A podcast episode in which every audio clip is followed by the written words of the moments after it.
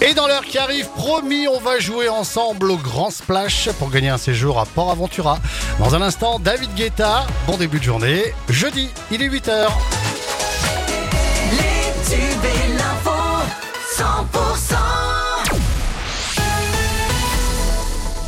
Dans le Tarn et le Lauragais, c'est avec Cécile Gabod. Bonjour Cécile. Bonjour Fred, bonjour à tous. Le Tarn est désormais en vigilance jaune canicule. C'est le début d'un épisode de chaleur durable qui entraîne cette vigilance. Durant les prochains jours, les fortes chaleurs vont s'étendre et se renforcer. Lundi prochain, il pourrait faire jusqu'à 38 degrés sur Albi.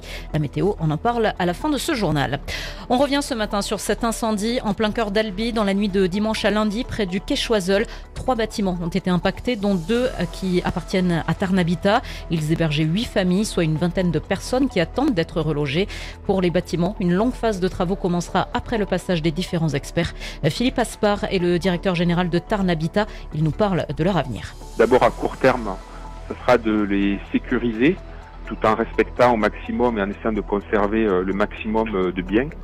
On est sur euh, des, bâtiments qui ont un véritable intérêt euh, patrimonial, donc on travaille le, projet euh, de, sécurisation à la fois avec l'architecte des bâtiments de France, à la fois avec les experts techniques et l'entreprise qui va être chargée de réaliser ces travaux. Dans un second temps, nous serons amenés, une fois que le bâtiment est complètement sécurisé, à envisager un nouveau projet de réhabilitation et de réfection du bâtiment. Voilà pour ces propos recueillis par Marion Chouli. Ces travaux pourraient prendre deux ans, voire plus.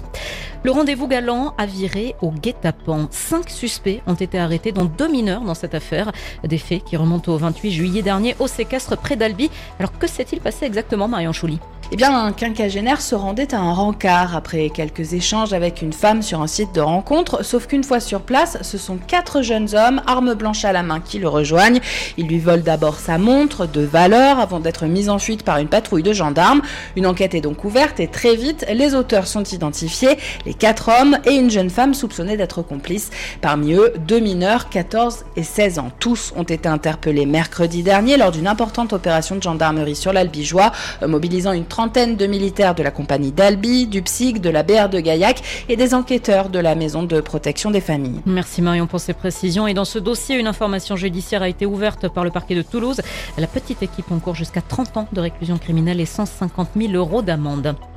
Vous êtes sur 100%, la suite du journal avec Cécile Gabod. Nous aimons les rapaces. Notre mission est pédagogique. Ce sont les mots du fauconnier chargé du spectacle de rapaces qui est prévu prochainement à la fête médiévale de Burlatz. Il répond dans les colonnes de nos confrères de la Dépêche du Midi à la polémique. Récemment, l'association Paz pour la défense des animaux pointait du doigt ce spectacle, dénonçant le principe même d'utiliser des animaux sauvages dans des spectacles.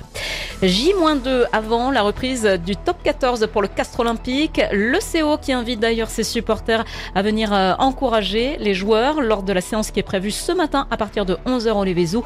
Le CO démarre sa saison à Pierre Fabre hein, ce samedi en recevant la section paloise. Ce sera à 18h10 et bien évidemment le match sera à suivre en direct et en intégralité sur 100%.com et sur nos fréquences du sud du Tarn. Et dans le reste de l'actualité, Cécile? Emmanuel Macron euh, sort aujourd'hui de sa retraite estivale du fort de Brégançon. C'est pour participer aux commémorations du 79e anniversaire de la libération de la ville de Bormes-les-Mimosas. Une occasion protocolaire qui lui est arrivée hein, de transformer en pré-rentrée politique. Un babysitter de 37 ans a été condamné hier à 4 ans de prison à Toulouse pour des agressions sexuelles sur des enfants qu'il gardait et pour la détention d'images pédopornographiques.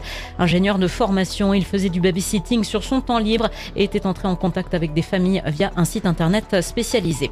Et puis les trois personnes qui se trouvaient à bord de l'avion de tourisme piloté par le journaliste télé Gérard Leclerc qui s'est écrasé ce mardi en Loire-Atlantique ont été identifiées. Deux corps ont pu être remontés.